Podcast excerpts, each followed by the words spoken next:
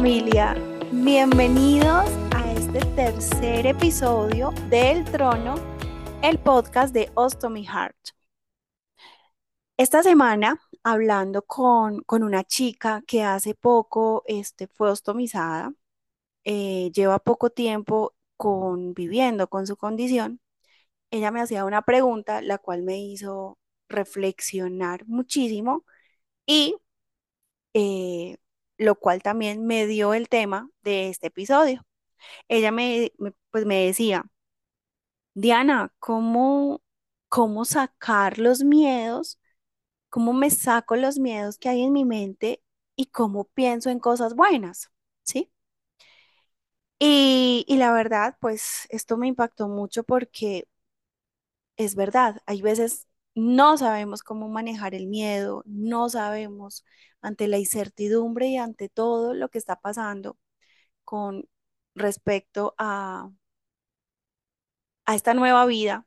No sabemos cómo vamos a reaccionar, no sabemos qué nos va a deparar el futuro, si realmente esto va a ser una solución al problema inicial o no. Y yo quiero que ustedes si hay personas, que sé que hay personas que no son ostomizadas, lleven este, eh, como este cuestionamiento a cualquier área de su vida. O sea, no solamente si está pasando por una condición como la nuestra, o sea, si se está adaptando a, a la ostomía, sino en cualquier área, cualquier condición, cualquier eh, circunstancia por la cual ustedes estén pasando ¿Cómo, cómo vencerían esos miedos? ¿Cómo sacar esos pensamientos negativos, esos temores que nos invaden y transformar todo eso para bien? ¿Sí? A mí me llevó y me transportó y les quiero contar un poquito también de, de cómo fue ese proceso, ¿sí? Porque esta pregunta a mí me llevó hace siete años atrás y yo decía, ok, ¿cómo viví esto? ¿Por qué? Porque porque a mí, quizás como a muchos de ustedes, el miedo también llegó y, y en mi caso, a mí el miedo me paraliza, el miedo me estanca. Es decir, yo, yo cuando estoy en una, en una situación de mucho temor, no tengo la capacidad de reaccionar y de, y de pensar, de ejecutar. No, yo siento, voy a, voy a como a describir cómo es para mí el miedo, cómo lo veo y cómo le puse esa forma para con ella poder, este, como trabajar con él. Para mí el miedo es un monstruo así gigante, peludo, negro, que es mucho más grande que yo y que cada vez que, que va creciendo como ese sentimiento, esa emoción, va, él también va creciendo y como es una sombra gigante que quiere abrazarme, que siempre me abraza. Entonces, a mí el miedo me paraliza, me estanca, ¿sí? Eh, el miedo es evitativo, me hace evitar tomar decisiones, me hace estar tranquila y, y poder pensar, analizar con claridad la situación que estoy viviendo, ¿sí? También el miedo para mí es procrastinador, es decir, me lleva a dejar y aplazar las cosas que quizás quiero hacer por temor a, ¿sí? Que no salga bien, que el que dirán, bueno, tantas cosas que pueden acompañar ese temor. Eh, entonces, para mí, el miedo es eso, como que te envuelve en esa nebulosa oscura y, y te trae todas las circunstancias más catastróficas con respecto a esa situación que estás viviendo. ¿Sí? Enfoquémoslo en este caso al proceso de la, de la adaptación, de la nueva vida, qué voy a hacer con esto, si seré capaz de vivir con esta situación, si seré capaz de adaptarme a vivir con esta bolsa, qué irán a decir, si me van a aceptar así, o sea, si habrá alguien que realmente, si estás soltero o soltera, si llegará alguien a mi vida que me acepte así, o también si tienes pareja, mm, esta persona me seguirá amando con esta condición o dejará de hacerlo, ¿sí? Como que te trae todas esas eh, escenas catastróficas, las más grandes que te puedas imaginar. Para mí el miedo es experto, o sea, es un excelente guionista. ¿sí? Es el mejor guionista en tragicomedias que te va a traer los peores escenarios para que tú pues, eh, te sientas eh, incapacitada y que alimentes cada vez más como todos esos, esos pensamientos negativos, ¿cierto?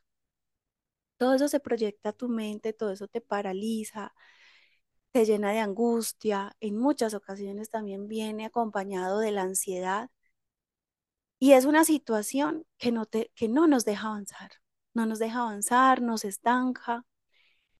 Y, y yo recordaba todo eso y me ponía en los zapatos de esta chica, la cual les cuento con la que hablé. Y yo decía, ok, ¿cómo vencí yo esos temores? ¿Sí? Porque todos esos temores los he vivido y aún con ya experiencia y camino recorrido, hay momentos en donde llegan muchos, muchos temores a mi vida y vuelven a surgir, a tener ese mismo efecto. El efecto paralizante, el de procrastinar, el de aplazar, el de sentirme coartada. Hasta que llegó un momento, eso lo hice en esa, en esa ocasión, siete años atrás, lo trabajé, bueno, no siete, ponle seis, cinco y medio, porque fue un proceso, no fue de la noche a la mañana. Y yo recuerdo que lo primero que hay que hacer, lo primero que hice yo fue reconocer que, eh, ok, esto está, esto es real, esto lo estoy sintiendo, ¿sí? Entonces, hoy te quiero compartir, yo lo, yo lo seleccioné como en pasos y te quiero compartir esos pasos que yo ejecuté en ese momento y que he venido trabajando también en todo este, en todo este proceso, porque no es que sea de la noche a la mañana y que yo, tú ya seas libre de los temores, porque pues el temor es como una emoción que está ahí latente y que es como una alerta que siempre va a estar. Nunca se va a ir, siempre nos va a acompañar y tenemos que aprender es a convivir con él, ¿sí? Esa es mi perspectiva, esa es la manera en que yo lo he vivido y el cual te quiero compartir.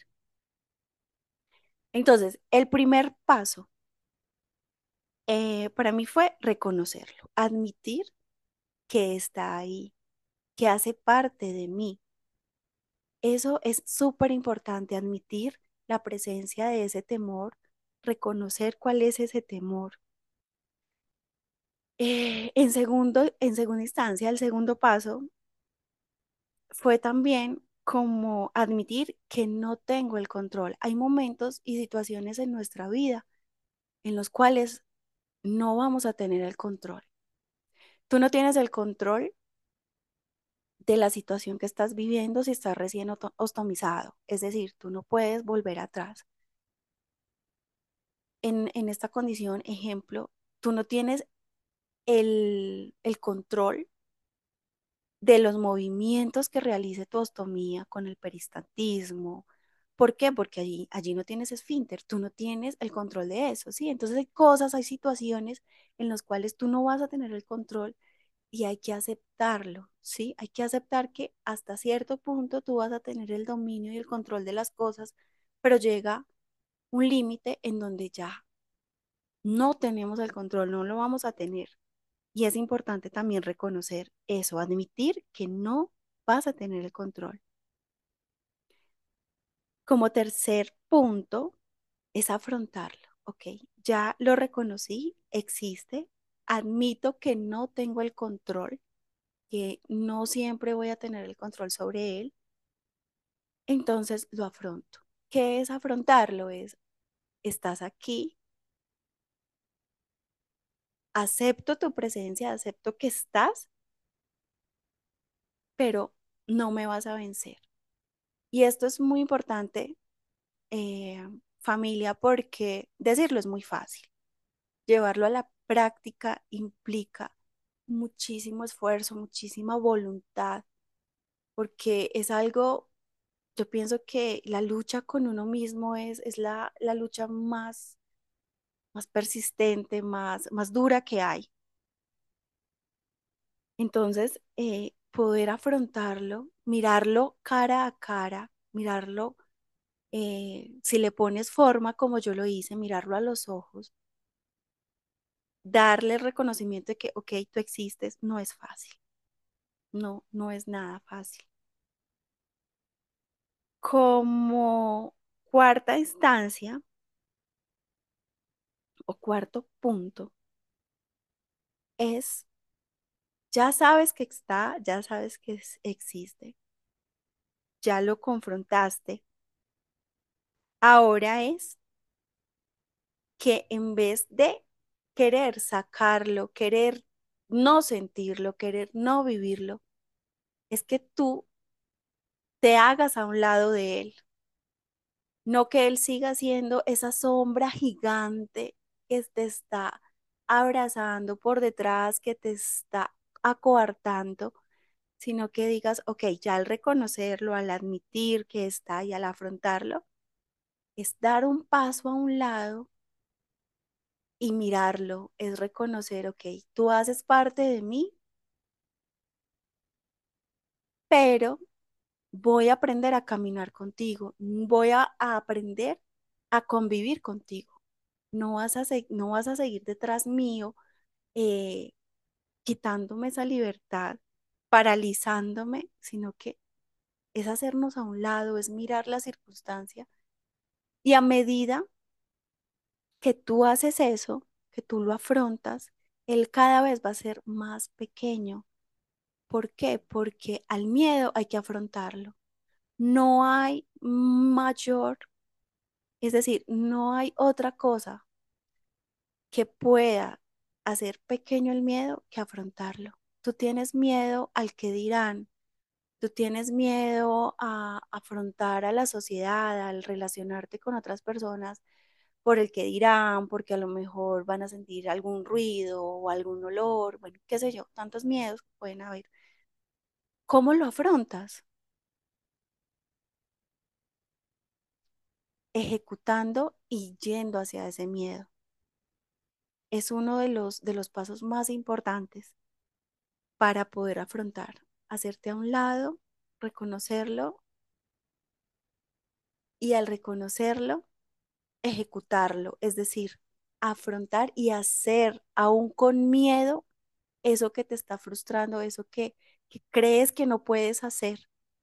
No, no dejarte ahí paralizar, sino hacerte a un lado y con miedo y todo, tomarlo de la mano y, ok, miedo, vamos a ir a afrontar eso que está haciendo que yo, que yo te sienta, que yo te perciba y que te vea de la manera en que te estoy viendo, tan grande, tan poderoso en mi vida. Créeme que eso le va a restar total poder, ¿sí? Bueno, ya perdí la cuenta, creo que es el sexto paso, eh, es también reconocer y tener claro que el miedo es eso, es solo miedo, es una emoción que tú, que nosotros sentimos, que tú sientes, que vivimos, pero al, al hacerlo pequeño, al hacerte a un lado, reconocerlo, caminar con él, afrontar esa situación, él se va haciendo cada vez más pequeño y tú vas a poder convivir con eso hasta tal punto en donde él va a ser tan pequeño que tú ya no lo vas a percibir, que ya no vas a sentir ese, esa sensación asfixiante de que no puedes, que te paraliza y todas esas sensaciones negativas o no tan chéveres que podemos sentir al momento de tener miedo, ¿sí?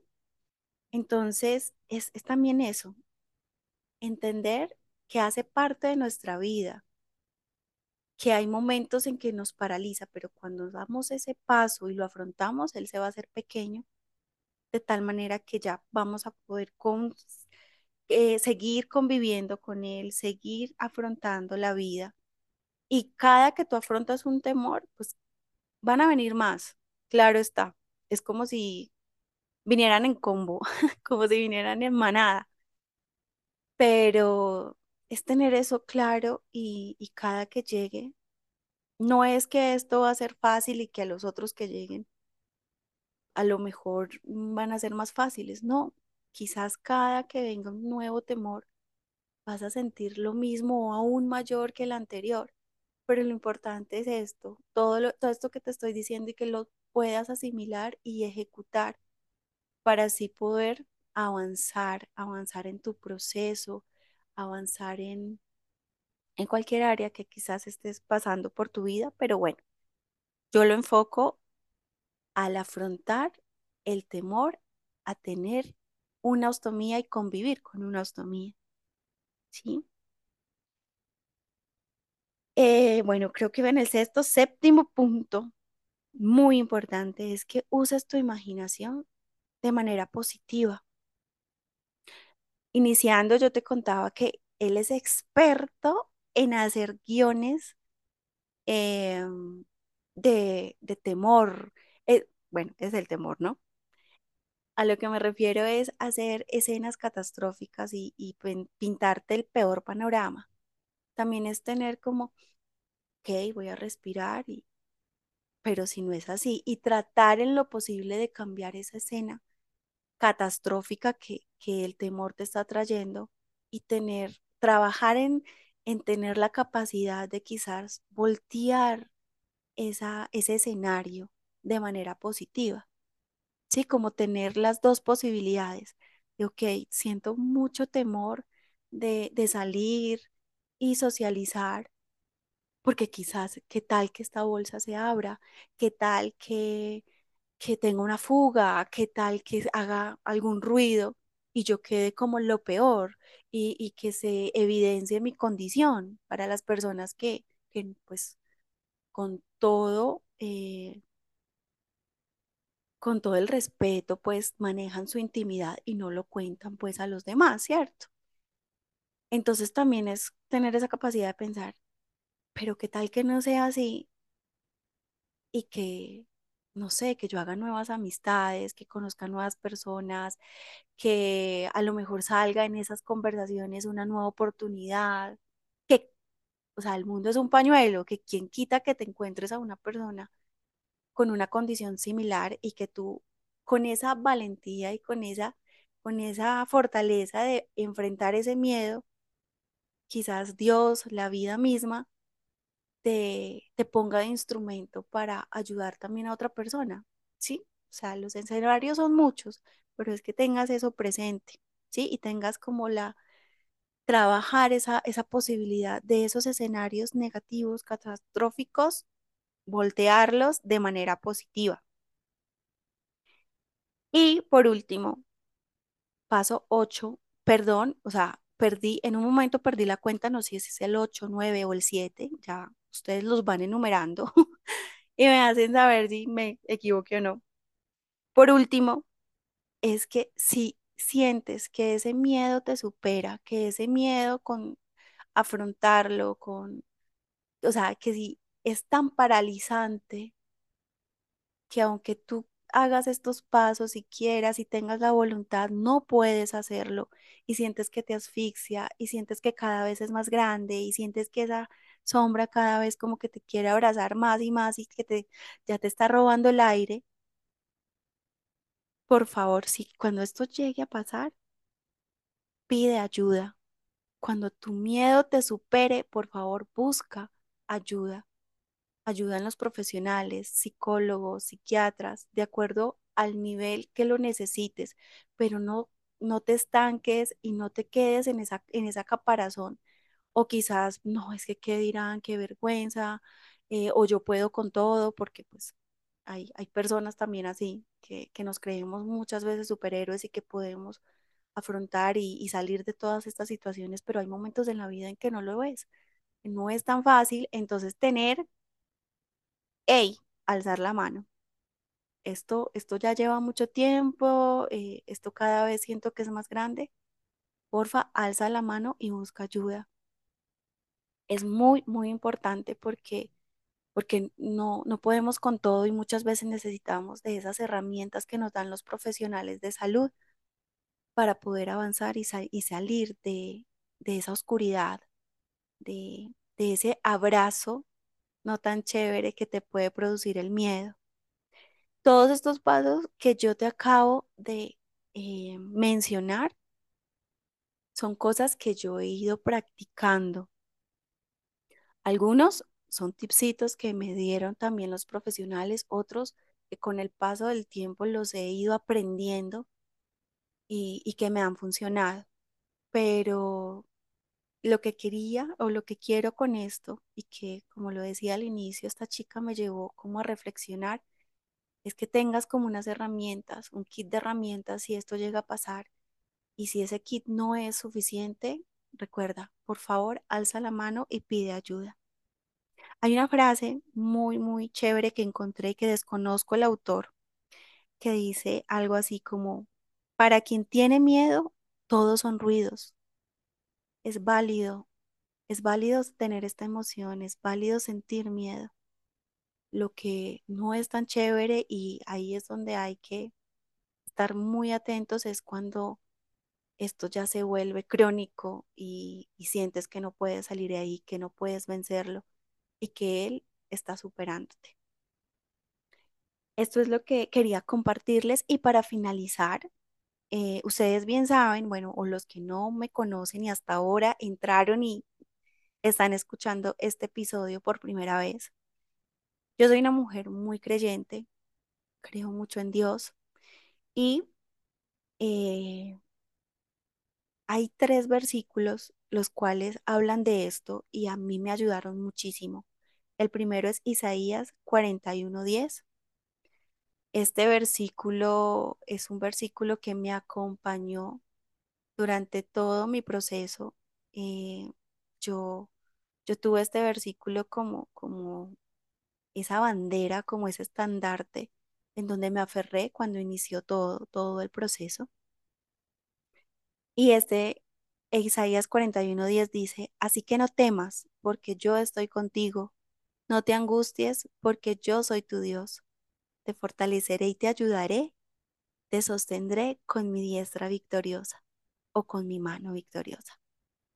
Eh, son palabras, son versículos que si tú los proclamas, si tú te apropias de ellos, créeme que, que ese poder sobrenatural de Dios va a venir y va a obrar en ti y te va a ayudar a salir de, de todo esto.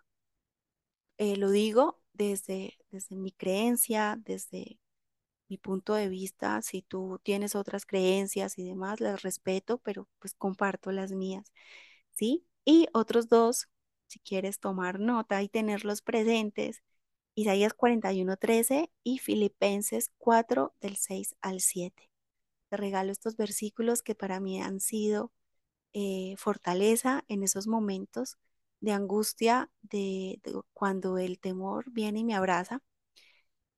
Y bueno, eh, espero, espero te, te sirvan estas herramientas. Por favor, déjamelo saber. Me encantaría que me compartieran si realmente eh, te sirve de algo, si en algún momento las pones en práctica. Sabes que me puedes encontrar en Instagram como arroba heart y a través del DM podemos tener contacto siempre.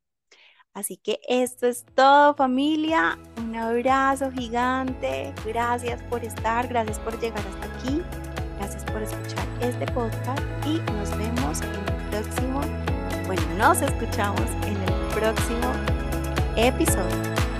Bye.